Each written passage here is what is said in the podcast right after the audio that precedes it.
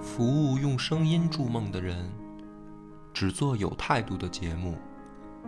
本节目由播客公社出品。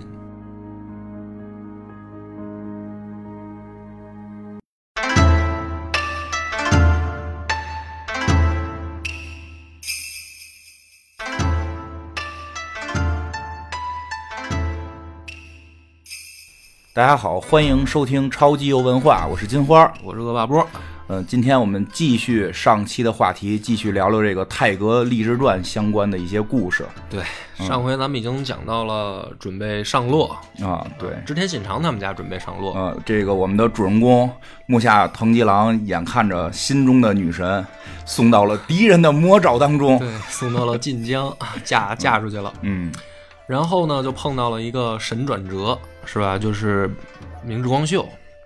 哎，跑过来跟他们家商量，嗯啊，让他们家接这个小将军足利义照。嗯，这样的话，上洛等于就更名正言顺。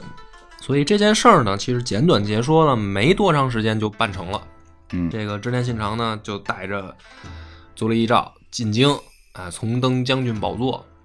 那这个时候啊，你说、啊，没事儿。有时候在游戏里的时候，其实当时玩的时候的心态啊，嗯因为就是我们最我最早玩的时候，我不知道日本历史是怎么个回事儿，嗯就玩《泰格烈日传》才看，因为以前玩那个信长的野望，它就是你画片地盘儿，你打去就完了。嗯它尤其是在早期的时候，它没有是什么历史事件能插进去，因为那会儿特别早嘛，那个程序系统还做不了那么复杂。嗯但是玩做《泰格烈日传》的时候，才第一回知道这个故事剧情的发展。对到这儿的时候啊，作为一个这个游戏者，我当时的心态是崩溃的，为什么呢？就是，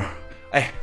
我我一一夜城是我建的吧， 啊，对吧？就是这个游戏里那个角色来说啊，我天天的我我给我发的奖金，我全都拿出来给你买满了，对吧？然后呢，我就期望着早点能到，因为那个游戏里能看见你那职称是什么，啊， 对吧？呃，最早的那版职称还特别多，啊他从什么什么步兵啊，到什么士大将，后边是什么中老，然后家老，还有这个其实叫朽老吧，还是我是素老，我不知道怎么怎么发那个音，啊就是后来的那几版那个其实被简化了一些，我们那时候特别复杂，到家老你才能有成嗯啊啊，我们就是。玩游戏的时候就希望早点到家老，这时候我干了这么多事儿，突然来了一个叫明智光秀的人，嗯，啊，来了级别就比我高，啊，对对对，啊，对，是有这个事儿 我。跟你讲，对，就是你知道历史的时候玩吧，是一心态，你知道啊，这是一个事件，这个人要不来，未来我可能成不了事儿，对吧？对啊但是我第一回玩的时候特别搓火，哪儿来这么一个人？游戏里边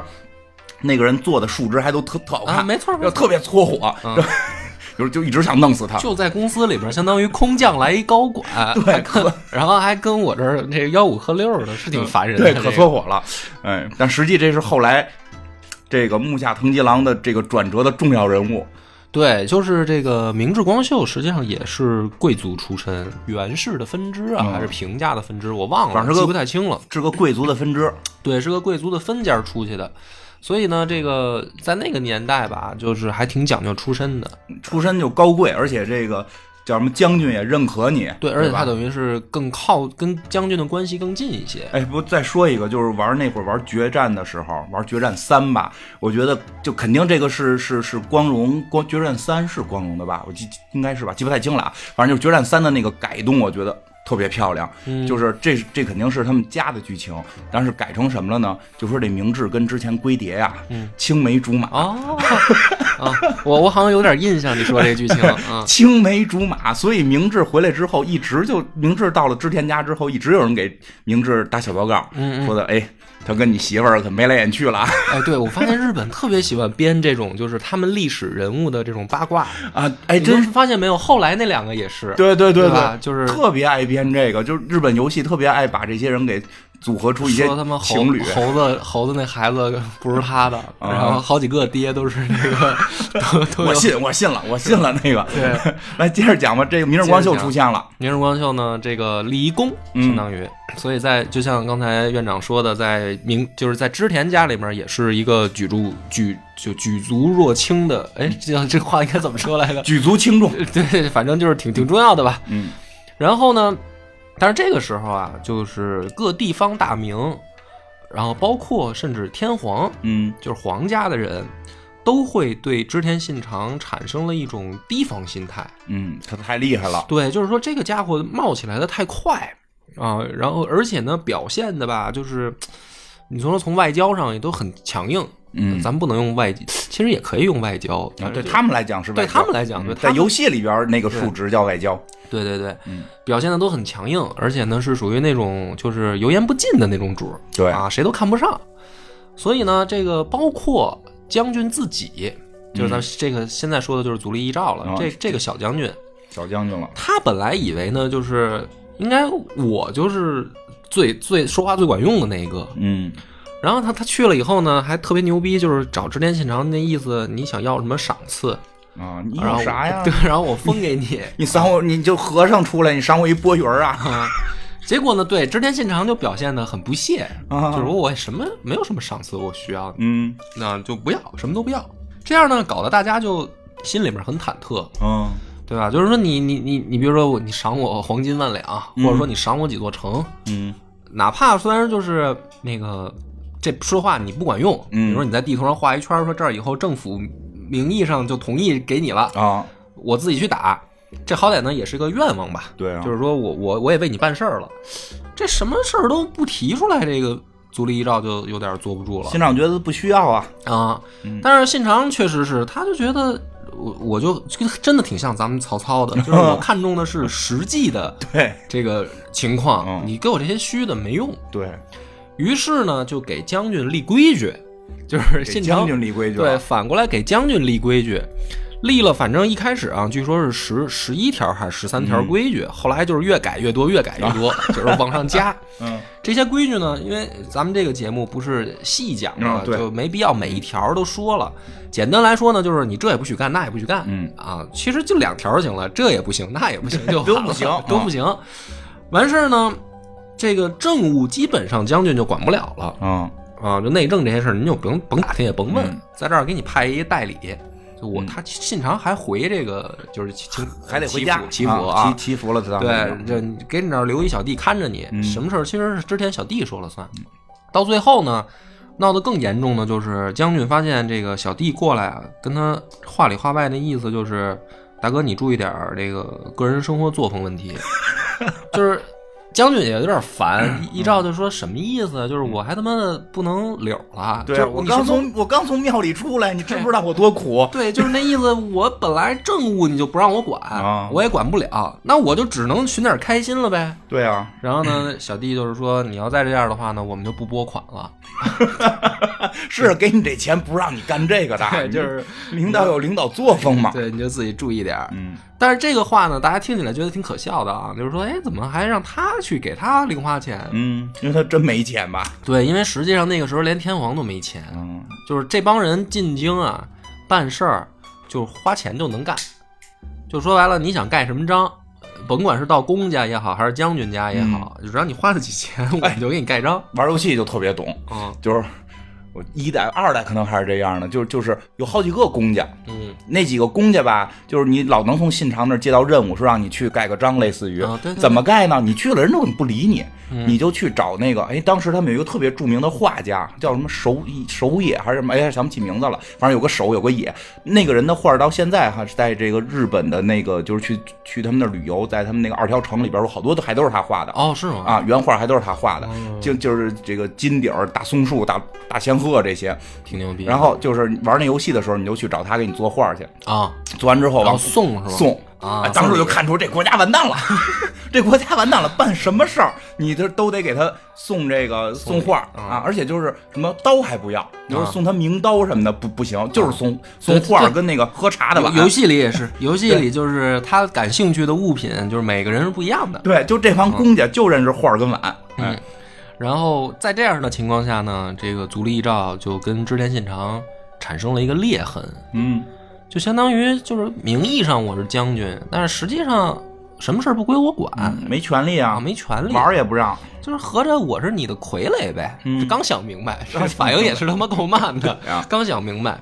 于是呢，这位将军就坐不住啊，就给各地的其他的大名写信。嗯，啊，发微信留微言信留言了，啊，就是那意思呢，呃，织田信长对我不好啊， 对多不要脸，拿着人家钱呢可，对，然后呢说这个大家能不能这个谁来谁来帮我？嗯，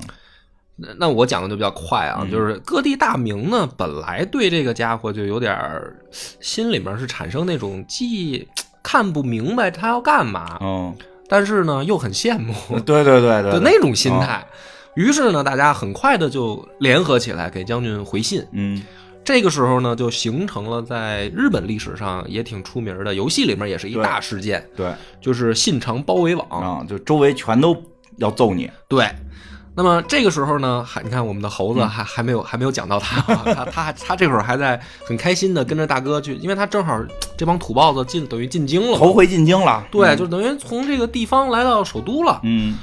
而且这个咱们插一小段啊，就是实际上大家那个历史日本历史上也觉得说这帮人挺土的，啊就是京都洋啊。对啊里面有各路的商人，还有外国人，啊还有皇家的贵族都在这儿，嗯，所以呢，这个风雅对，啊，大家都觉得这个地方是这个文化也好，或者说这个政治经济中心吧。嗯，哎，你说然后啊你你说这个就是。到现在啊，这个事儿到现在都如此，就是、嗯就是说，如果去日本旅游，特别明显，你在东京、那堆就是日本的服务员啊，特别的这个对你和就是相对和善啊就跟这个啊，就对你喜喜笑颜开吧，反正就是这种，甭管真的假的，因为他们那一笑，反正啊职业素哎，就就都那样是吧？到了京都跟奈良就不太一样，尤其是京都为甚，就是爱答不理你，养啊， 就你能感觉出那个城市的人就有一种 我莫我名这其妙的骄傲是吧？我这闹着玩呢。嗯而且就是我看那柯南特别逗，就柯南有一集。因为其实大家要知道，现在京都已经不不怎么发达了。因为日本现在最发达肯定是在东京，对东京、名古屋、大阪，这都是发达城市。京都就是他们一个古城。说当时特别逗的是，我看那个柯南有一集，他们到那个京都去玩儿然后那个京都的一个小姐出来，然后对着这个这个呃一个小姐姐，院长，哎 别小 姐，不是，就是大小姐，啊啊大小姐，不是小，不是那个从事那工作大小姐，哎，就是就大家就像就是财团的女儿、财团的孙女儿这种明白啊啊。她面对了这个铃木原子，铃木原子就是柯南里边号称日本首富的这个女儿，哦然后看之后说哟。说你们从哪儿来的呀？说我们是从东京来的，哦，从乡下来的。啊，啊啊然后 铃木原子都疯了，就我日本首富的女儿，我从首都来，你告诉我是乡下。啊对说这个习俗到他们现在还都有。啊，这就相当于我们这这边的一个这个西安人，然后看见王思聪说你哪儿来的是 吧？啊，对，然后说北京来的啊，乡下来的， 对对对对对，你就举个例子都不不好接了都。 然后讲，所以其实大家能理解，就是那帮哎，他们内部是有歧视的，所以信长猴子他们去了，都觉得你们乡下来一堆土鳖。而且还流传出了好多小故事。嗯我随便讲一个啊，这个跟主线没关系。说这个织田信长有一次呢，那个打败敌人了，然后逮着敌人的一厨师，嗯然后呢，他那一套呢，就是说留下来的人都得有用啊，你得对这个社会做出贡献，我才能嗯让你活着，不然的话你什么都不会是吧？我留着你就干吃饭，你就可以去死了。嗯，对啊，有用嗯。对啊，他说你不是一厨师吗？那很简单，说那你给我做顿饭吧。啊啊，厨师说那那行啊，那没问题，那我我我你等着啊，嗯我就给你准备，咔啦咔啦做。做一顿就是什么，比如说寿司吧、生鱼啊片什么这些啊，咱们能想象的，炸点天妇罗什么的，那很高级了已经。 凑点儿一凑一小桌儿，端上来了。织田信长呢，吃完了以后皱皱眉头，嗯说：“这个给推出去弄死吧。”厨师就傻了，说：“这个大哥说别呀、说这你说你你问题出哪儿啊我哪儿不这好吃给贵族都都是我做，就是我是那种后厨的厨师长的那个啊感觉似的啊。说那个你说哪儿有问题？嗯因为每个人可能口味儿稍微不一样嘛。对，我在做。我再我再重新，你再给我一次机会。”嗯信长说：“行，说那再给你一次机会、嗯啊，你你再做一次试试。嗯”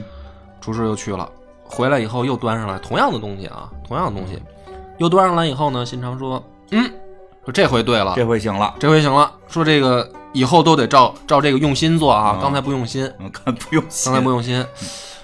就是这厨师就活下来了。嗯，那实际怎么回事回呢？对啊，回去以后呢，就其他的厨师的小弟、嗯他徒弟什么的就得问啊，说师傅那个第一次你干嘛不好好做呀？嗯说这么关键的事儿，这杀人魔王啊， 这对个、呀，你你这瞎糊弄，真给你宰了怎么办？万一不给你机会呢？然后这厨师啊就说：“嗨，说你们不知道，说我第一回做的呀是给贵族做的口味儿，哦，就是那种像咱们日本那种现在说日本的什么怀石料理什么的，哦就是口味都比较清淡，清淡。清淡的是高 级，你知道吗？你看，你真的，比如说那个，你看日本人现在吃这个三文鱼，嗯实际上他们这个三文鱼是就是等于 后来才流行的，哦是因为开始开始吃牛肉的时候，然后对才觉得三文鱼的这个口感更怎么说呢，更更厚吧，嗯更更腻一些。嗯原来日本人吃生鱼片也不吃三文鱼的，嗯他们就是因为吃这个叫什么鲸鱼还是什么，就是一个鱼右边一个青字那嗯，个不，认识，反正他们编了好多这种字对，他们有好多那种鱼嘛，嗯就是等于贵族吃的是很清淡的。嗯说那第二次呢？说第二次我就照着给乡下的那 种土土财主的那个口味儿，就是往里加好多料、嗯嗯嗯佐料，口重。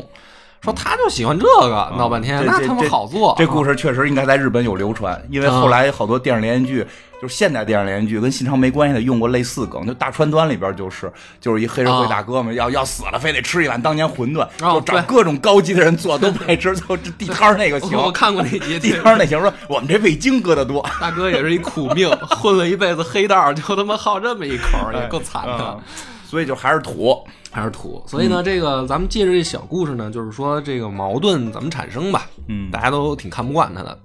新昌包围网呢，当时呃首当其冲的啊，嗯就是前景家跟这个朝仓家。嗯一开始呢，这个前景家就是他这个妹夫嗯，妹夫对，啊，妹夫已经当家主了。嗯其实对这个包围网还是有点排斥的，哦就是不想跟织田信长翻脸。嗯，但是呢，架不住这个朝仓家劝啊，而且他这妹夫的爹嗯就是等于他们家的这亲家，特别反对这个织田信长反对他，啊，就亲家是没死呢，一开始嫁阿市的时候啊，他爹就不同意嗯，但是看人漂亮，啊，但是据说也是这个。 哦前景张正长正这个小伙子挺帅，就是喜欢美女，什么就是力力 力排众议吧，反正对对，啊，然后为了哪怕死也得睡睡几年，那这个这时候呢，父父子两个又又吵起来了，嗯。而且他们就是前景家那城都特逗，那个别人的大名的那个那个城啊，都是比如说一个天主阁，嗯，然后就是等于大哥住里面嘛。对啊、啊他们家那城就是俩，就是爹住那一个，然后哦儿子住一个，两个分开。嗯实际当时他们有那个习有有些大明是有这习惯哈、就是自己先玩一退退隐，对对对，实际在幕后操，也不知道为什么他们有这个习惯从天皇开始的，啊。就这天皇习都先这么干的。这习惯是为什么？为了培养下一代吗？嗯，就是显示出他这个也是一哦种我明白了风雅的这种调调，你知啊，道吧？我懂了，懂了，懂了，懂了，有点像这个，就是说这个我爷爷也就是六十年，我也别再长了，我当三年太上皇吧，差不多这哎 差不多这路子对哈。就是我啊到了这个年纪了，我我不宜这个老这个在前面吆五喝六的了。我应该给年轻人机会了，哦。但是实际上呢，就是年轻人也没什么机会 对，也不能放权。对，而且嗯天皇那哎，那个就是《原平物》那个《源氏物语》什么的，源氏物语那那会儿的那事儿嗯那会儿的事儿了，咱们就不不扯那么远了。对，就所以这是爹爹是有意见的。那、于是呢，这个镜头一转啊，咱嗯们就讲说有一次，这个织田信长带着部队正往京都走的时候，嗯就本准备上洛了，呃，准备再去京都的时候，突然呢，这个传来消息，传令兵来了，说那个你妹妹有送来贺礼。啊，哎，这个信长很高兴，说你看我妹挺懂事儿的，知道嗯哥现在得意了、是吧？然后 这个给我送点好好玩意儿，啊，送过来一什么呢？就是一个小布口袋，嗯，然后两边呢拿绳子系上，嗯，中间里面装的是这个豆子。这什么意思呢？哎，这个信长呢一开始还一愣，但是旁边有机灵人嗯，说：“大哥，这事儿好像不对劲，这个就是为什么公主送或者说小姐送这么一个东西？有哑谜，哎，这是一谜语。”于是呢，信长一想说：“不对，这个叫什么呢？这个叫瓮中捉鳖。啊，就有口袋要包啊，对，就是等于两边出路都给你系上了。那么这个时候他能想到的就是，因为自己妹妹在前景家嘛，嗯那么一定是前景家反水了。嗯而且这个时候他的位置很不利，就是说白了，这个前有朝仓，嗯，后后有前景，夹中间了，夹中间了。如果说这个时候不赶紧想办法撤，被人真堵住封住口，嗯就完犊子。嗯，就死这儿了呗，可啊能，于是呢，这个时候精彩的就来了，就是他就说谁大家这个咱们就反正肯定得撤啊，啊，但是说咱们得得有得有一殿后的对，，谁垫后？谁殿后。这个时候就站起来一个人啊，并不是猴子，啊， 不是这个人是叫德川家康，嗯德川家康是等于织田信长他们家东边的一个小领主。啊，从小呢，这孩子本来在织田家当人质，就是小时候就送过来当人质，所以跟织田信长从小就认识发小，发小，而且是把织田信长当大哥看待的这样一个。然后后来呢，又跑到金川家去当人质去主了。要的工作就是人质。对，主要呢就是让人扣着。嗯，后来这织田信长把金川议员打败了，等于就把这这小兄弟啊就独立了，啊，就是我又恢复我的这个自己家族的身份了，对我又回到我的这个就是城堡去了。嗯然后呢，等信长一路发展啊，这个跟这小兄弟就约好了，就是我，因为他们俩不是等于挨着挨着啊，嘛，他们俩对挨着，紧挨着。对。然后呢，信长的意思就是说，我就往西边打，嗯你就往东边打，啊，你看这，然后哎，这个主意出的呀，咱俩背靠背，好兄弟背靠背。主要是西边没什么厉害的。不是，主要是什么呢？ 对，德川家康这个跟织田信长结了这同盟以后，就他妈一步没挪窝，对，就被人堵在门口狂菜。，对对，哎然后这个时候呢，站出来的是德川家康。嗯，家康那个刚想说，就是说，那兄长我来殿后，哎，表现武士的这个英勇的时刻嘛。但没想到一个特别丑的一个人，扑通就跪地上说：“ 大哥，快走，我来。” 这就是咱们的主人公这个哎猴子。猴子。嗯，那家康一看说：“哟，不用，不需要我表啊现了。最最好别让我，对最本好来就别是让我意思意意思思意思意。思意思。我我他可能心想说，大哥也不可能真把我留下 对对，我觉得也是。你家里这么多人，你让外人殿后，因为毕竟他跟他怎么讲是同盟，他不对不是一个上下级关系。嗯虽然说这个在实力上边是上下级，对吧？但毕竟这个德川家康跟柴田胜家什么这些人还不太一样，对吧？对对他毕竟还是客吧，客人。啊对他估计是这么想的。我觉得就是这么，比德川家康那个心态，我觉得是这么想但的。是这个呢，在日本的历史上被说的很精彩，哦因为就相当于这个说是家康第一次见猴子，哦，就是这个时刻。但我觉得应该不可能，可能之前见我过觉得之前应该也见过，但是反正他们的电视剧也好，或者有一些这个呃文学作品都是啊，都是把这儿按到第一喜欢个这么写，嗯嗯有戏剧性就这等于样，三巨头聚齐嘛，嗯就是战国三杰嘛，织田信长、这个呃丰臣秀吉和德川家康，对，这时候都他妈让人包饺子了。 对，然后呢，大哥呢也不含糊，说那这样，那个我这儿还有呃一千来杆这个铁炮，嗯就是咱们现在很近似的，类似于火绳枪的这种东西，我说都给你留下了，你呢带着兄弟那个殿后吧。殿后吧，但是也也不用太殿啊，啊，就是你别死了，意思意思就行了，赶紧追上来啊！就是，就说说，据说信长对猴子还是挺看重的，嗯，就是啊，然后猴子感激涕零，说大哥真仗义啊，把这个重装备都给我就了，主嗯要是给我武器了呀，啊没让我拿杆儿去打去。然后就望着大哥带着大家啊远去的背影，嗯他就留下来。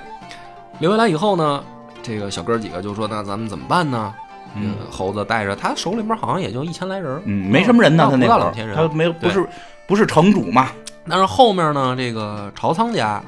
保守估计两万人吧，啊在人后多面可能就追过来了，快。这个猴子就说：“那咱们怎么办？咱是比如说伏击一下，啊，还是说咱冲上去就义？就还还是说咱们现在开始计时， 就是数一百下，咱也赶紧跑？ 对大哥说了能跑，对，大对大哥没让你战死啊，大哥对就是说你在后面跑慢点儿就行对了。对对，啊吸引他们一下火力，对，嗯这时候呢，就得讲到那个竹中重治了，嗯就是这个竹中半兵卫。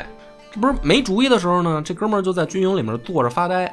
啊，猴子说：“这他妈分我一半工资的人，你得出个主意 啊！我他妈要你干嘛用啊？不就是这时候出主意吗嗯？出了吗？说先生那个给个给个意见啊。啊，竹中重治呢，这时候就说啊，别乱动，嗯都都别走，别动，营寨扎好，巡逻扎好。明天咱一千人嘛，嗯一千人做出大军没动，在就是巡逻的样子啊。然后呢，这个咱们等到这个后半夜，哎后半夜的时候都睡着了，哎，咱再溜。嗯猴子一想说这也太危险了，说那万一打过来，咱不是就完蛋了吗？嗯，中志说呢，这个不会的，不会的，我师傅，我我从《三国演义》里学的，哎我这个看过很多《空城计》的版本 啊。各种版本都看过，卧卧龙当时就一帮老头儿在前面扫地，人都不敢 进，是吧？就我觉得这个朝仓家没这么聪明，嗯就是咱们要做出大军未动的架势，对，这才是正确的。你现在跑，那就肯定追你了，人肯定追你，嗯对。你现在上去也是送死，嗯所以呢，就是不动如山，嗯，这就最妙了。嗯，其实这这个就是说，他从《三国演义》里学，《三国演义》里边学呀、什么的，或者《三国志》里学也有可能，因为这个反正日本人自己是这么传的。嗯，因为在游戏里边，如果你玩游戏的话，我不知道我不知道现在这一代怎么样了。就我玩的那些代里边，就如就是有宝物嘛，就顶级加智力的宝物就是《三国演义》。啊，对，你对对有对吧？你有一本《三国演义》，你智力哈能长十、长二十这种，对吧？就是你看过这本书，你就能平汤对平汤的意还还思。有什么《孙子兵法》？对，有《孙子兵法》嗯会比《三国演义》低一点，还有什么《战国策》，反正他还们有把还有他们那个做，我记得好像还有未了子呢。啊对对对还对调查的还挺细。对他们做的那些中国战书嗯，他们那儿都有。他们日本出的那些书呢，是都长政治的， 都长政治对，所以他们对这确实，甭管真的假的，至少人文，他们现在这文化里是是认这事儿的。那肯定的。然后呢，这个猴子怀着忐忑的心，嗯就听了竹中重治的这个意见。啊，结果呢，还真让他算准了。嗯就朝仓家那边黑灯瞎火的，一看对面通动了通明的这个巡逻，嗯就觉得那这个还真是看来敌人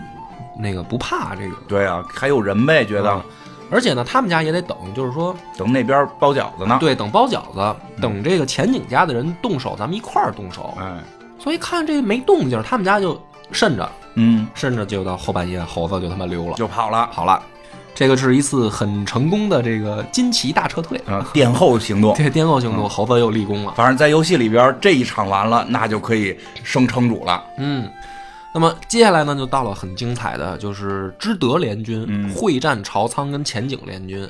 这个也是一场大战啊。嗯但是呢，简短截说吧，就是还是还是这个是说细一点吧，有一个情节，啊，织田信长呢带着他一个嗯，他们家一个怎么说呢小辈儿嗯临阵指挥，可能装逼了，说那个我我看我我孩子我教你，嗯就是老子摆这个叫十三段阵。嗯，啊，说什么叫十三段阵呢？就是十三道人墙， 咱们的大本营在最后，就是吧？啊，然后呢，说这个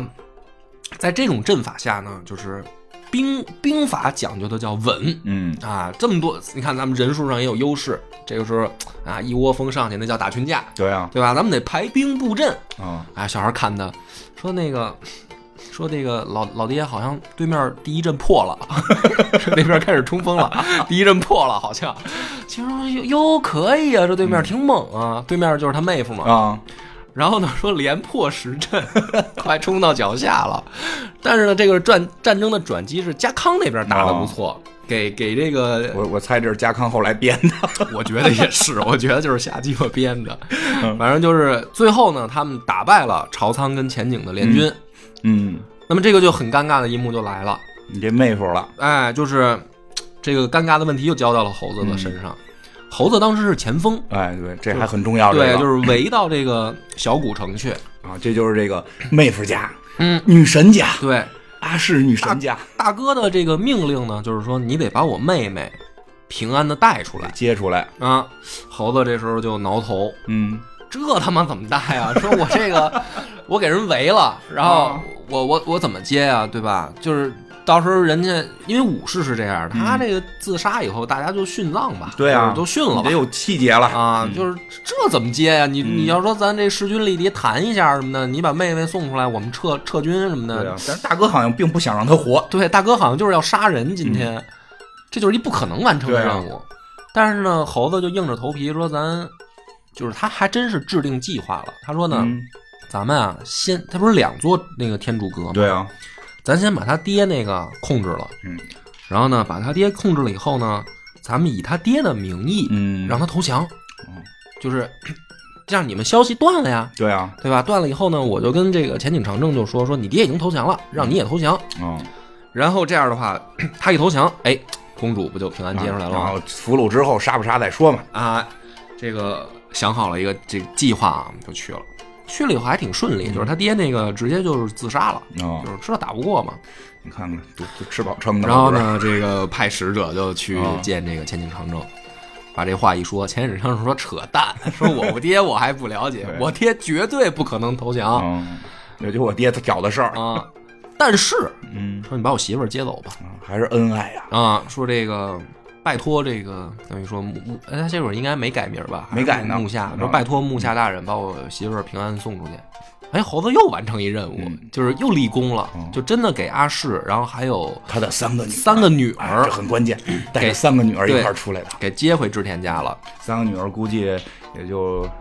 咱们。呃，七岁八岁啊，对对，就对是大概这样吧。然后小小学生哎哎差不多猴那个年纪这时候猴子看着阿是，哎呀，漂亮，哎呀，还有女儿了，少 妇， 哎呀，少妇，哎太好呀，了，对，太棒了对啊！这个是一个很重要的桥段啊啊，，对，因为因后面还为跟会后边讲。太逗了，这后边连起来对，大家注意啊，反正他把梦中情人的这个女女神跟三个女儿接出来接了出。来了，嗯，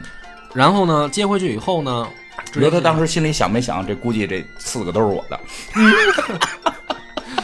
我猜可能想 了，我觉得，嗯，嗯，是吧？我觉得当时的他的注意力肯定还是在这个这妈身啊，上，还是在妈身还上是呢，在妈还身是在上，还没还没有把魔爪伸向闺女小。朋友太小了，还嗯然后呢，回去以后说，当时啊，就正好到新年了。哦新年的时候，织田信长就非常高兴，嗯，就是报仇了。对啊，孙子想阴我是吧？让你尝尝老子的厉害也。让全全什么全日本看看，没人能阴嗯我。啊 没有人可以背叛我啊嗯啊，哪怕是这个妹夫，老子该动手也动手。于是呢，他就搞出了日本另另一个很著名的嗯事件，就是他在这个春春节晚会 上啊，春节晚会就是红白歌会他们叫红白歌会 上，织田信长拿出来两个骷髅头做的酒杯，嗯多瘆得慌一个就是他妹夫的，嗯还有一个就是他这妹夫这盟友的，啊就是我我给他们镀上黄金，嗯，喝酒，大家敬酒，用这骷髅头喝酒，那够瘆得慌。啊对，反正就是吓唬自己小弟，就是这种大哥也挺挺变态的，吓唬自己小弟在这个新新春晚会上嗯，对。嗯家臣都慌了，说我操，这太可怕了。这你要是敢未来说的想谋反，你就是这下场。嗯，哎，这也是，哎，也是有点过了。对，然后呢，这一起儿完了以后，这个还没完还没完，啊，第一次包围网算是搞定了啊，嗯但是呢，将军就开始联络第二次包围网，啊，就因为得找他更厉害的人对他呗。嗯躲在幕后嘛，相当于。躲在幕后呢，这个时候第二次包围网就联络来范围更大、更猛的一圈儿人，嗯，而且这个时候呢，还有一个挺扯淡的事儿，就是日本的宗教界啊，对也开始跟这个 等于信长信闹翻长了闹翻了啊，因宗教为界也很奇妙，主要是能生孩子，也不要宗教界，就是和尚们啊。就是这帮能生孩子的和尚们。这帮和尚是因为什么呢？他们家跟这个朝仓家关系好，哦，当时呢有这个一向宗。对，一向宗呢，据说是这个比瑞山严立寺啊是他们这个佛教圣地，哦，然后离这个晋江也不远。然后，因为之前现场打仗的时候呢，朝仓家的人去躲到山上了，躲到和尚庙里去。那意思就是说，这是法外之地了算，是宗教界保护的地方。哎，不跟你们这个世俗的人闹。所以这一下呢，等于就把信长又给记，就是信长把这帮和尚也记在小黑本上了啊，啊，要就是报复他们就是甭管你是谁，跟我作对的就都得死。哎，所以号称第六天魔王嘛，就是跟这个对和尚闹。对，所以过完这春节，啊嗯过完年，这哥们儿就开始准备动这帮和尚，要攻打寺庙。嗯，就是搁咱们这儿挺难想象的。这当时就是家臣就傻了啊，哦说这个佛教圣地在我们就是大唐传过去的，对啊，你说就是建咱们成的和尚哦密，咱们大唐密宗传过去，到他们这个日本战国的时候，那你想想，从唐朝到明朝了，嗯几百年了，嗯，这个佛教圣地，大哥说要拆 了啊，说拆了要盖一茅厕，我操，这谁受得了？ 以这为你以为你信了别的对，教说了呢你？他妈还是不是日本人？ 就是真的，他们这个历史上对对对是这件事儿，觉得这这怎么能这么干呢？嗯信长呢就摆出来一副臭不要脸的这个架势，就是说你们不是说我是佛敌吗？啊，对啊，没错，老子不但是佛敌，老子是第六天魔王，啊啊就是专门灭佛的，就是专门灭佛的。啊，这个时候，当时其他小弟就不敢自辟了。嗯像猴子这样了，猴子也也也有信仰，嗯就猴子也他们他妈妈信佛，嗯，但我觉得他可能无太大所谓，但是对，但是猴子是一个很很机灵的人，对他无太大 所谓，他主要看大哥脸色行事。他信大哥，我觉得，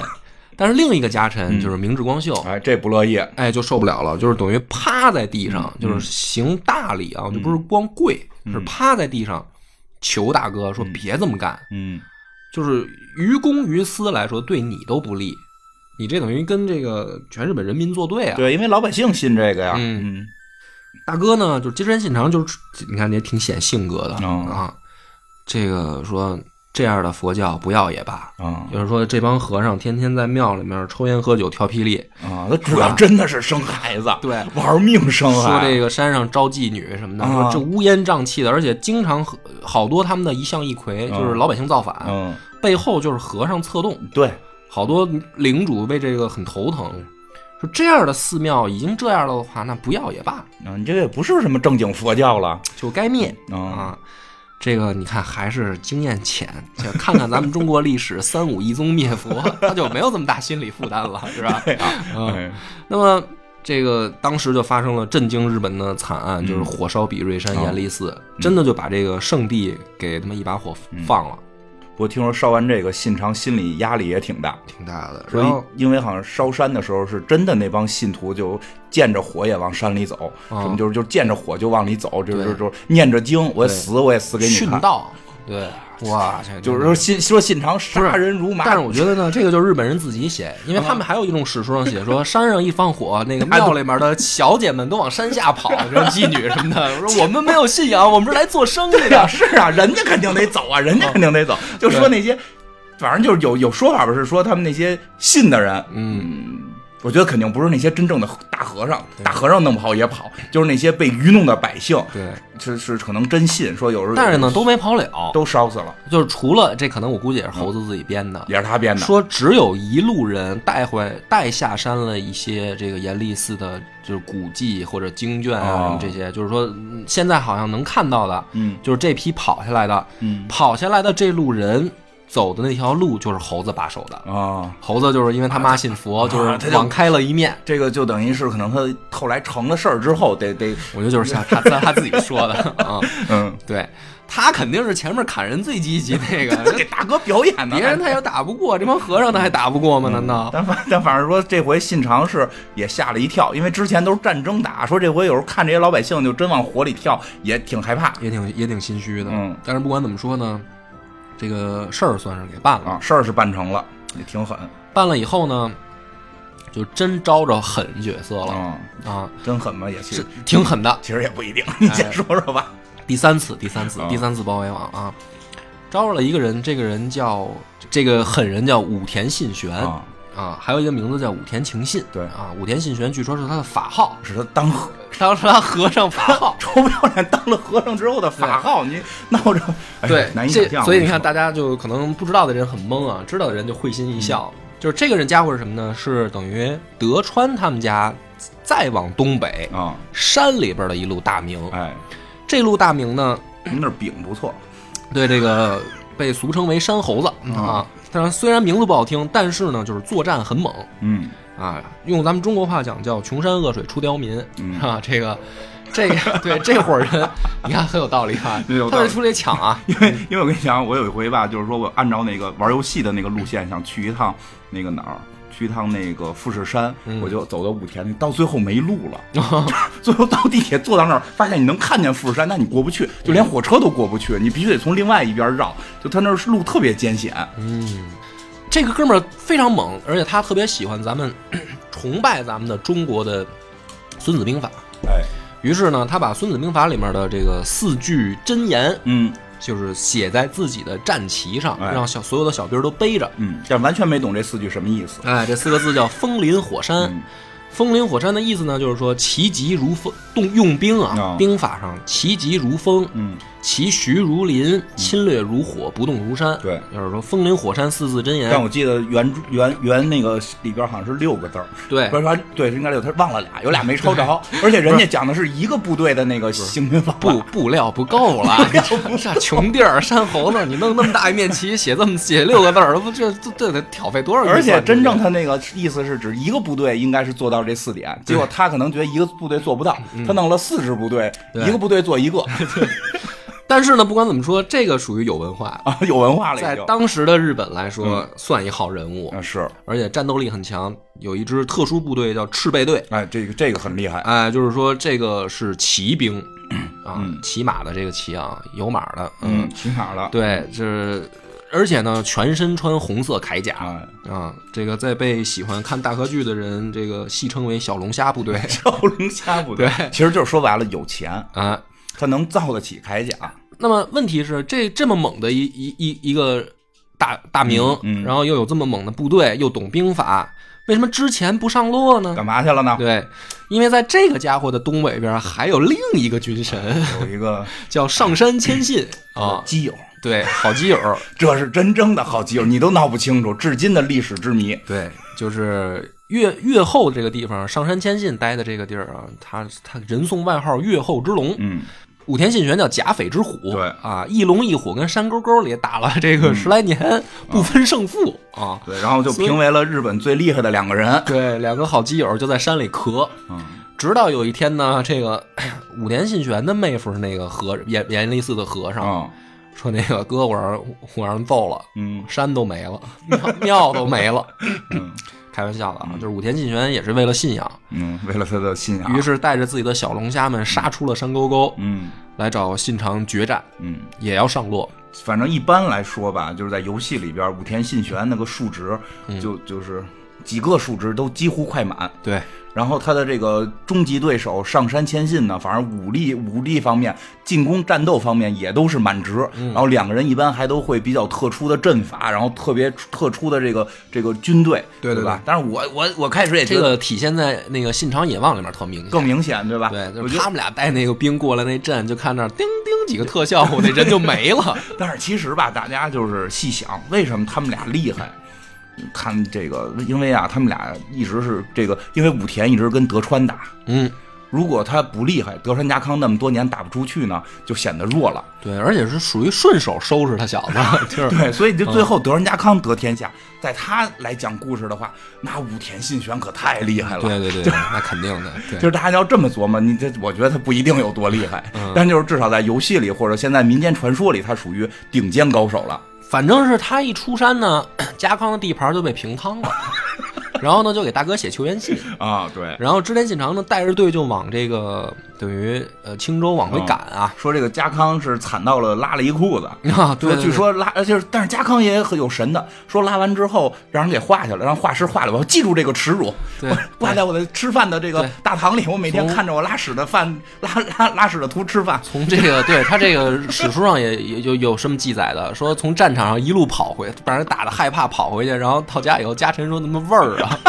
说拉裤子了，哎呦，我这哦靠，也是够没你溜你这会儿儿的。再听听他们这个战争是有点没溜儿啊。对，哎，给大哥求援了。但是两小哥俩呢，这个联军再次合并出阵，嗯啊，准备跟武田信玄干，嗯没打过，啊啊还是武田信玄厉让害人。揍了。织田信长都已经，因为他们俩岁数啊，比武田信玄小好多，小不少就是属于上一辈儿的偶像，嗯抽自己来了。 织田信长呢，就琢磨一招，说我他妈不行，我把婶婶送给他， 就是还是这招 儿，天下不妞儿，要啊不怎么对呀、啊说愣说不武，啊他的武就是妞儿。说这个送女人行不行啊？别打我了。 最后呢，这个也简短截说啊，并不是这个赢在了战争上，啊，对，就是有两种说法，一种是什么呢？就是武田信玄这个，呃，他们带出来的兵啊，要回家种地， 啊，就是到了这个收获的不是到了该播种的季节了，不打了。嗯还有一种呢，就是说武田信玄病重，嗯因为年纪大嘛，不是一代人，啊，就是对他确实岁数比他们大对，，就是死在半路上了，嗯死死在半路上就赶紧撤军。嗯，但是这个是让黑泽明老师拍成了电影《影子武士》。嗯，影武士，嗯，呃，总之呢，就是小哥俩呢又算平安度过危机 了。命太好，这一把真是命好。嗯，然后呢，德川家康就开始开心的开始这个自己的捡地盘之旅。第一次捡地盘是捡人金川家的，啊，第二次捡了点武田家嗯的，这是第二次啊。嗯然后呢，这时候呢，信长就醒过味儿来了，嗯说：“好嘞，呃，小子，我给你扶上将军之位，嗯，你他妈老给人写信来打我，你嗯多讨厌，不弄你弄谁？你这这事儿我得我得收拾你了。嗯就在这个时候呢，有一次啊，这个将军已经被他收拾了。啊，但是呢，这个天下就是眼看着织田信长，就是大家都认为就是他该当将你该军了，啊哦当将军了，对吧？公家那边也来人了，就是嗯日本皇室，就是说要不你当将军呗，嗯你挑吧，这个上三品的官位你随便随挑。便选，想干嘛吧。织田信长又来劲，都不要。嗯，天皇琢磨说：“操，不是想当天皇吧？ 啊，从他妈这个神 武天皇开始，咱们可是万事万事一系 系啊！说你要当了蜜后没得吹了。这这这可不行啊！就开始不停的跟他交涉，嗯就是请他来京都，就是条件好谈，嗯你别不提，你不提这搁心里多没数啊！对啊，对啊，玩心理战了。这个个时候呢，谁也不知道信长想什么呢嗯。在他临去京都前的一场宴会上，啊，这时候小手下小弟们，其他的诸侯也都来了。这意思就是说，你去京都这回最次是个将军，对，弄不好真没事天皇了王你就对，就是反正大家就来祝贺一下。嗯信长也很重视这次宴会，于是呢，就是让明智光秀负责招待啊，做饭，做饭，啊，这个猴子什么都参加，嗯呃，家康什么的也都来了。吃着吃着呢，这个信长就把桌子踹了，嗯踹了以后呢，说明智光秀，你给我滚过来。嗯，怎么了？然后明智光秀就害怕，不知道这大哥什么脾气啊，就是往那儿一跪，还没问呢，直接就哔啦吧啦照着大脸就一顿大逼斗，嗯就是抽踹，拿脚大大脚踹，碾压在地上，摩擦他，然后嗯招 招谁惹谁了对他？啊，就但是你想，所有的宾客都在啊，啊外人都在，不光是自己家臣，嗯，？大家也都傻了，就是说，难道这个君臣之间他们日常就是这么交流吗 而且主要是明日光秀的级别很高了，对，他是等于呃几大重臣之一嗯对，他们家有四大重臣、嗯啊。这个不了解的我解释一下，四大重臣就是当时啊，呃我估计也是猴子自己说 的。 首先是柴田胜家，嗯啊，然后是丹羽长秀，对这老哥俩呢是属于织田信长上一辈儿的家臣，就等于起家的时候，跟着他爹就干的那种嗯人，一个主文，一个主武。哎，再往下呢，就是明治光秀嗯，和这个后来的小猴子丰臣秀吉他自己啊，我认为就仨。猴子自己说有四个， 哎，不过说到这个，这会儿他应该已经改完名了，啊，对吧你他他这会儿我们就为了方便，我们就管他叫这个，我想就叫柴田羽柴秀吉羽柴秀吉。我说一下这名儿改的特别逗，嗯就是在游戏里边儿啊，就是哎，我就是老版游戏特有意思，说得特别细，在游戏里边儿就是说这个这什么把招这个前景他们都灭完之后改就。名字是为了拍马屁，对对，他这名儿主要改的是拍马屁，我觉得就太神了，嗯对吧？这个老板就说说就是就刚才那俩重臣， 对，刚一个柴田胜家，他娶了人家一个柴字儿啊，一个丹羽长秀娶了人家一个羽字儿啊对说我以后姓羽柴，对就你就差管人叫爹了， 你知道吗？ 对呀、真是就是就是就是，信长就说说你你要当城主了，你不能再叫木下了，听着太弱了，你对嗯起个正经点儿的名儿，别听出你是哪儿生的，对吧？因为日本那名字你听出是哪儿生的，那都是比较低级嗯。他们以前只有这上等人有姓，上等人的姓儿。听不出哪儿 生的，说对吧？说那我编一个，说哎，咱们家这两个大哥对特别厉害，我特别爱他们俩。哎，最逗的是玩那游戏的时候，那个柴田胜家天天日你，天天天骂你天天怼天天天怼天怼。然后你现在说我特别喜欢柴田胜家，所以我最崇拜他了，虽然他骂我，但是我觉得他是砥砺我。对对，所以我取一个柴字儿啊，这个单单羽长袖，我取一个羽字儿，对我以后就叫羽柴秀秀吉。然后那哥俩呢，就是反正书上那，反正从后来的书上文字看，是柴田胜家就是不屑，嗯就是操神、 小逼崽儿，你用吧用吧用吧。丹羽长秀就是呵呵一笑，对就，啊是但是大家真的要是说你开心就 好哦啊。想学拍马屁， 从这个人身上你能看到精华，没错没错。但是我们不建议啊，不建议。那么这个，咱们就回到故事啊，就是说当着所有的宾客的面儿抽这个， 嗯，那个明治明光日秀，光秀，明治光秀很委屈。抽完了以后呢， 就是派一使，就是家臣嗯啊，告诉明治光秀，那个说，呃，你那个升官了。啊，啊、给你出云国，嗯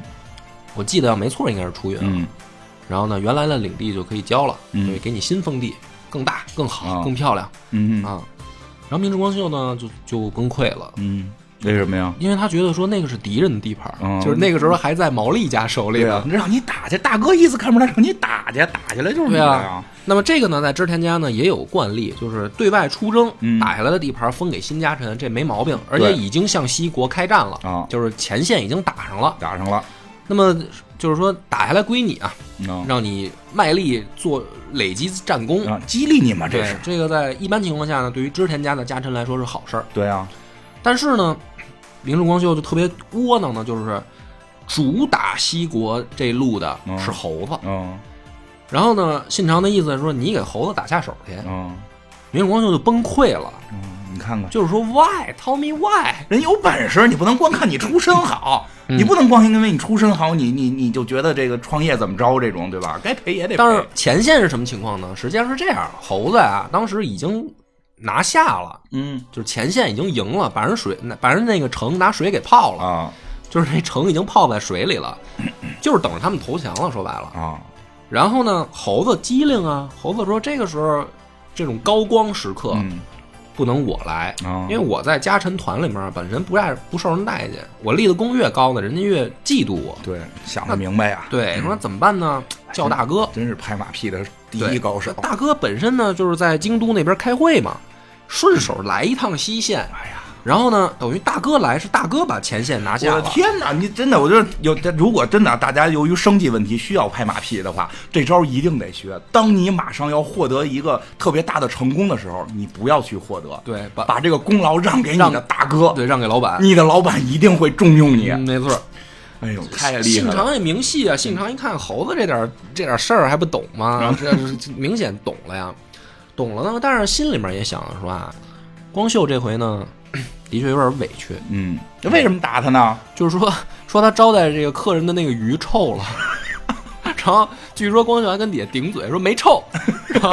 然后信长就又一逼斗说就是臭了，就是就是因为这事儿，哎，其实说人家明日光秀岁数不小，嗯，明日光秀哎是比信长大吧？好像好像是，好像是比信长大点儿。其实我觉得好多时候的委屈是在这儿，嗯，就是我我我，比如说我出身低，我跟猴子似的，我出身低，我让你抽就抽了。不是，还有一个事儿，这个事儿我干脆讲全面了吧。这个首先，明日光秀信佛，他把佛庙烧了。嗯然后一开始呢，去打西线的时候，明日光秀也动过手，嗯但是呢，明日光秀跟人谈和了。嗯谈和以后呢，就是说为了取得对方的信任，表达我们的诚意，嗯，明日光秀把妈妈送过去了作作为人质啊，啊，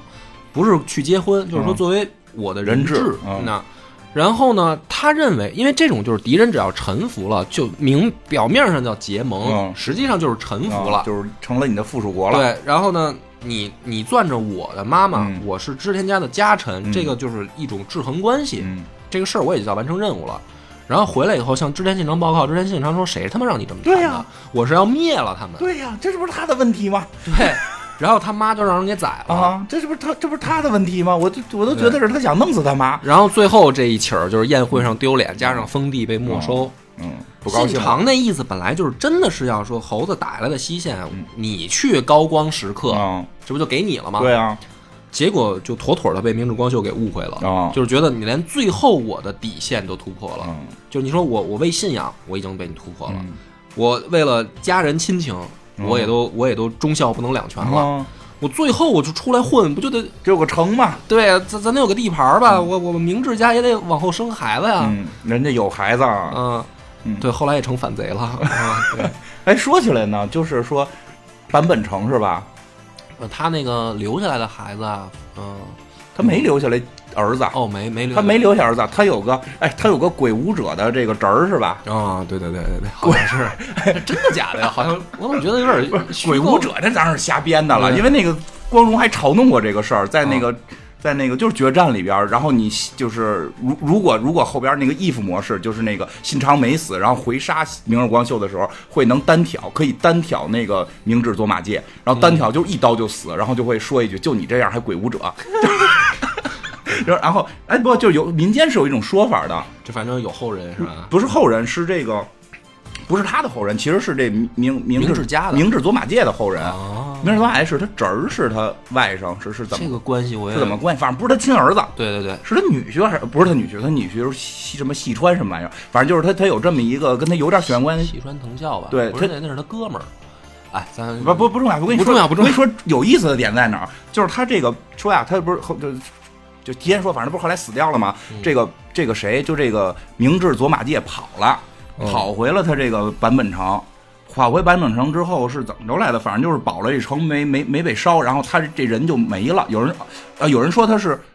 在这城里自焚了，但是找不着尸体；也有人说这人跑掉了。哦跑掉之后，他就以城为姓，就得隐姓埋名嘛。哦以城为姓就就改姓啊版本了，就姓版本了。说这是日本版本姓的由来。哦，说说你最后到了这个叫什么这个明治维新的时候，版本龙马的家徽，现在能看到的，跟明治光秀的家徽是一模一样的。那不是那他们怎么跑到土佐去了呢？跑啊，因为那地儿已经就没，就你就逃跑嘛， 就而且变成下级武士对了，对啊，因为它就没有那个关键，说只有颜色不一样，它的标志都就是它的家徽都是一样的。明白了。所以就是说，有时候你要看完这个整个日本战国史，你再看那个明治维新史，你就会发现，哎，还是他们那帮人的后代那，帮人，对对对，啊还是那帮人的后代。然后就什么毛利家、什么岛津家，然后这 大正奉还的时候，这帮人又出来了。对，特别有意思，感觉就是当年那场仗没打完，最后又憋着又来了一回。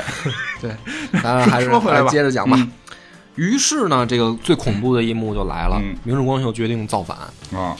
正好呢，这个时候织田信长呢在京都附近这个准备谈事儿，嗯没有带多少兵马，于是呢，这个明日光秀打着去前线帮猴子的旗号，带着自己的部队嗯出发了，但是目标就是京都啊，附近的一个寺庙，叫本能寺。本能寺本能寺呢，大家就会觉得奇怪，说这个为什么在这儿干干嗯这这一票买卖啊？就是那会儿的日本的寺庙呢，有点那种高级旅馆的啊意，思，对，是的，就是大明出差一般都住大型寺庙里面、嗯啊，但是可能也是风雅吧，嗯嗯，你说他也够混的，他他妈给人家寺庙哦 圣地烧了，然后他还敢住寺庙里，不怕人暗杀他 吗？两派，两派啊不同的门派那倒，也估计嗯那派和尚特高兴，拍手乐，哈哈，那波扔里死了，我们这波不生孩子的都都看他们可搓火了。对，反正呢没带多少人，哎，于是明智光秀呢走到附近的时候，对着自己的手下喊出了那句名言，就是“敌在本能寺哎”。这帮小弟一造反呢，以迅雷不及掩耳盗铃之势如破竹吧，嗯反正就把本能寺给围了。啊，围了以后呢，本能寺就也是烧起了一场大火。哎，这场大火当中呢，织田信长的侍卫嗯和他的这个就是身边的服务人嗯员服务人员都战死了。啊战死之后呢，这个我觉得也是日本人自己瞎编啊，啊，就是据说是在火场里面，这个织田信长来到了后殿嗯，一个空旷的房间里面，在榻榻米上风雅的跳起了《性若敦盛啊》，一边跳一边唱，说“人间五十年啊，如露亦如电，啊与嗯这个天地相较之，岂有长生不灭者乎”什么的，嗯然后就在火海当中葬身了，啊，听着挺美。挺美吧？但是你一看肯定是瞎编的，肯定是你怎么能看到呢？ 对，其实这就是一个一个一直的问题，就是这些人临死时候唱的这些歌，你是怎么让大家知道的？对我我也觉得很奇怪啊。嗯反正呢，这一场火一烧，这个日本的等于最有接近、最有希望接近顶点的这位男人，嗯就在火场当中没有找到遗骨，嗯，就没了也可能穿越了，啊。所以就是以这个为原型的游戏特别多，还有影视剧，对、 就是最后就跟他打去，啊对。那么问题就来了，嗯这个大哥死了，嗯，儿子怎么办？儿子也战死你儿了，子也死了，大儿子跟着战死了哦啊那还有小儿子们啊，还有还有俩儿子。啊，嗯但问题是什么呢？明治光秀就开始也四处写信，嗯，就是说我他妈造反了，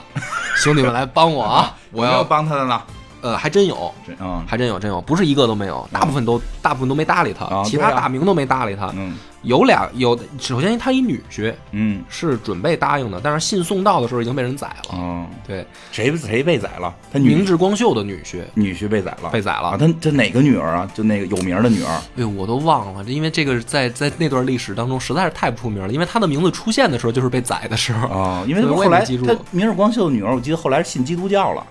啊然后跟那个、跟那个谁细川家混，哦，细川家好像也也是也是没去没去。没去，细细川家反正是挺铁着，是嗯对不不帮他的，就对这对这后来也是他也算是他个女婿，他有这三个，他有三路人马是他信心最强，以为必来的啊。一路是信送到的时候人已死，啊另一路是没理他，还有一路是来了几百人儿啊就人不行呗，啊。总之呢，这个其他大名就开始观望京都。嗯，那么信长死的消息就传向了各地，全都知道其了，他的人我们就不讲了，就讲猴子这一路，嗯因为毕竟是泰格立志传嘛。猴子这时候跟前线等大哥呢，觉得啊自自己的高光时刻即将来临啊。嗯结果传来消息，就是大哥已经死了，猴子就傻了。啊猴子当时就是拔刀啊要自杀要自杀，啊，就是我要跟大哥去演的很好嘛，啊。呃，好多影视剧也是，文学作品也反映说大殿我要追随你而去什么的，啊哭的鼻涕一把眼泪一把的。然后这个时候呢，他旁边这个谋士已经换人了，嗯那啊个竹中重治已经病死了，嗯啊换的这个小年轻已经、已经死了。竹中重治呢，据说还有一个名义上的徒弟啊叫黑田官兵卫。啊！我就没看出这人智力哪儿高来，对， 我也因为不知道。这跟人谈判让人给关起来了，对就就你关关到腿瘸，对呀、关到腿，真的就是他这个跟西线打仗的时候说，就是说，哎，这打不过怎么办？说咱谈判吧，对，说特哎特牛逼，就是我去谈啊，我一定能谈肯定成能。行，以我三寸不烂之舌，到那儿就他妈让人给扣了。所以我没看出他有什么智力高的。游戏里边九十八，我就很不理解这件事儿。我也不懂，可能因为他认字儿吧， 因为猴子手下认字儿的可能不多。哦还真是，反正这个这个黑田家，哎，黑田家后来是去了福福冈，所以在福冈能看到对黑田官兵卫最后退隐的一花园儿。对，去西国了，嗯嗯，呃，那个那个地方叫九州是吧？对对对九州，嗯他最后是去的那那是儿。他们的他们家的结局。嗯，但这个时候呢，黑田官兵卫就是过来一个大逼斗，给猴子扇在地上，嗯说清醒一点儿，啊说这个是千载难逢的机会啊啊。啊猴子说什么机会啊？嗯，说装你装不懂，你我觉再得是嗯想，想，你再想想这是什么机会？你得问我三次我才能回啊答。我豁然开朗，大哥已死，嗯大哥剩下这些地盘儿啊，归谁啊？归谁，对吧？明表面上看好像明治光秀最嘚瑟，嗯但是肯定大家就要群殴他了。对呀、啊你这不占道义啊。哎，你这个弑君之之罪名，是吧？其他的家老也不能容你，嗯然后大哥的儿子们也都呃也还也还在，啊，所以呢，在这场即将展开的群殴的这个行动下，表演赛。我 们的重点已经不在西线了哦，我们得赶紧回去。嗯，于是猴子想明白了，说军师说的对，啊，回去。回去啊，回去之前呢，我们先先得去跟敌人谈判啊， 万一敌人知道消息了，追咱怎么办？对啊，特别孙子就是说，跑去跟敌人装逼，嗯跟毛利家的人装逼，说啊、我们也想放你们一马啊， 但是但是这个你们这个被水泡着这个城的城城主的这个手下最得力的战将，嗯也不是战将，他就是城主，得出来切腹自尽， 要不我们这个大老远来一趟，嗯是吧？你差旅费也不给报。你死不少人，其实也没死几个人嘛。反正你给我就给我交代吧。对你给我一交代，我回嗯去跟大哥有一交代。毛利家呢，当时没接着消息嗯啊，因为毕竟自家情报网上的来得快嘛。毛啊利家一想说，咱们这仗本来也打不赢，以一人的这个死换一城百姓的安全吧，嗯，同意了好像也干得过，啊。于是就同意了。前脚同意，猴后脚猴子当天晚上就开溜，嗯就是带着人就往回跑，造制造了一场这个日本军事史上的奇迹，叫中国大回返。嗯，跟跟咱们这中国没关系啊，他们是管那个他们管西国的那个地方叫中叫国，对对对，嗯，反正呢，这个据说是连夜跑了几百里地啊，啊，然后好像用了两天还是三天时间两吧，天多吧，就反正赶回猴子的驻地了，嗯就就等于他们家地盘内的京都以西的这个地方了。嗯，然后呢，猴子就琢磨说，给大哥报仇这件事儿，嗯我必须拿头功。啊，这会儿就不能让了。对，就是谁谁谁也别争，对，谁把朝哥哥的仇报了，哎嗯，谁就是债就主可为山寨之主。嗯， 这时候呢，这个有一个小小技术上的小难点，啊，因为这个织田信长的这应该是三儿子吧，嗯大儿子叫信忠，已经战死了。反正这俩儿子里面有一个我记不清楚是谁了，已经在这儿跟明治光秀磕上了。但是呢，人少，嗯人少的情况下，猴子从西线带回来的兵力好像是接近两万，嗯人挺多多了就人多。那个儿子带了好像也就几千人，还有丹羽长秀也在这儿。嗯，但是长久一直感觉不太能打，对，是一文臣。于是呢，问题是什么呢？就是我这么愣上吧，黑不提白不提的上了，打完了以后，从名义上、道义上来讲，是儿子替爹报仇，对啊呀，就是肯定是人家说，那你看这儿子是儿子主导偷工了所以猴子呢，在打之前就硬拉着这帮人开会，啊，就是立谁哎，不是他以这个嗯作战会议的这个名目，说咱们讨论一下这一仗怎么排兵布阵，怎么打。啊但实际上呢，他就是要强调这个问题，就是这一仗到底谁是总大将。啊，于是呢，这个会就开的有意思。这个儿子，我我还因为不记住记不住名字、啊没事，我就说这个信长这儿子来了以后呢，就是跟交代任务似的，托付着说几位叔叔大爷，今天那个很高兴大家来替我报仇什么的，就是上来跟讲 话。啊，他心里其实很开心啊爸爸终于死了。大哥也死了 啊。猴子呢不阴不阳的在底下就来了一句说：“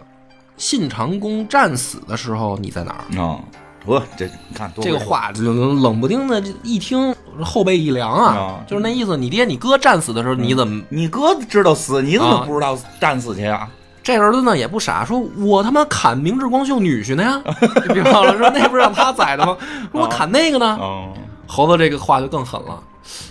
说明治光秀女婿造反了吗？嗯，没有呢你呀。还砍咱们自己人？对呀、说你怎么知道他就要跟着明治光秀干呢？你没准砍的是友军啊。对呀、咱们这主要有一个他女婿没造反啊。 对呀、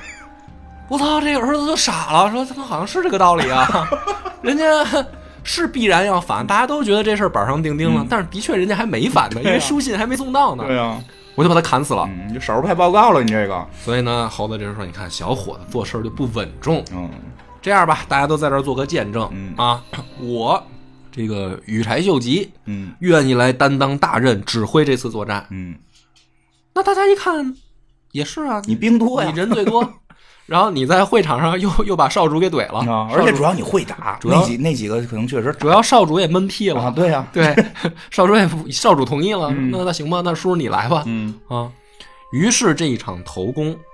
就让到了猴子手里，嗯因为他肯定赢了嘛，我们就不讲他怎么打，哎还是讲一下吧，这这期差不多时间快到了，你看你这他本来打，不过这个明治光秀，嗯就是已经让明治光秀那边儿这个突击部队啊，这个突的快到眼前儿了。嗯这个时候呢，猴子特机灵，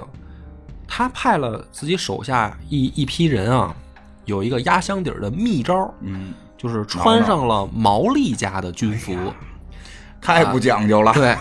这个是什么呢？就是他跟人谈和的，在西线谈和的时候呢，他特别不要脸，他他可能早就算好了这一招。他说那个为了表示咱们已经成功的谈判这个和平了，啊我们来交换个礼物吧。啊，换换球拿衣出，了几百面自己羽柴家的这个小军旗，嗯这个呢也算也算是很重要的东西，嗯啊，说你看这个是我家的军旗，嗯作为礼物送给你们，那你们那边也不傻呀、是吧我们也给你的，我那们行，也那我们也给你几百面，嗯就等于给了几百面毛利家的军旗作为礼物交换。这个时候呢，他让自己这支部队手下这批小分队穿上毛利家的这个小军旗上战场，就给明治家的这个人造成了一个错觉，说我操，西国的大名也来了，而且帮帮猴子，嗯那这人就不知道后面还有多少了。对啊这可能先头部队刚到，啊一下士气大溃。嗯，明治光秀呢，这个就是兵败如山倒，跑了，啊，在在逃跑的过过程当中，遭到了农民的伏击。嗯啊，这个据说呢，就是当时日本啊，只要是落败的武者嗯，啊，就会遭到农民的抢劫，对，会杀了他因把为东你西拿走你，有钱啊啊，你没钱，你起码有口刀啊，你这对啊刀也有也值钱啊，很值钱刀，嗯，很值钱，据说是被人家用这个竹竿子给从后面那个戳进肚子，嗯然后就死了。然后就埋在了荒郊野岭。嗯，这就是明治光秀的下场。嗯，不过这个明日光秀的去世呢，这个养活了一个馒头店。嗯嗯嗯，你这知道的真细。我那个明日光秀的墓我都去过好几回了，啊，就是在哦您您你喜欢他是吗？我并不喜欢，我只是他们的那些墓我都会去看看，我觉得很有意思。嗯就明日光秀墓在京都特别犄角旮旯的一个地儿，哦然后在一个小胡同里，但是在那个胡同口有一个叫明治光秀馒头店，啊就是卖小馒头，说这是明日光秀的头，你可以吃。啊 那个店到现在还有，特别有意思。是从战国那会儿开的吗？那都不知道那应反该正不是吧？那应该不至于从战国那会儿开的，反正现在有这个店，明白了就是老奶奶在卖这个明治光秀的馒头，是还捏出鼻子眼睛那倒没有，就叫明治光秀哦馒头， 特别好玩啊。 然后呢，这一仗的头功那就归了猴子了。啊！那但是问题也是说，就算你拿了头功，大哥地盘大呀，对啊，然后本身它有不同的军团啊，对啊，每一个军团也有自己原本的封地，嗯怎么分？嗯于是呢，这个各位大佬决定，咱们去回到织田家起家的青州城嗯，开个会，开个会吧。嗯，开个会实际上就是分赃大会，嗯咱们在大青家州都很开心，我啊觉得，这个几几几写 信，几个几个家中大佬都来了。这场会就决定着这个明治公明不是决定着猴子的未来啊嗯啊！他就从这儿接近了自己的人生的巅峰。嗯，好吧，这一期讲不完了，讲不完咱们了，嗯再再录下一期吧，哎还还得录，嗯啊！感谢大家的收听，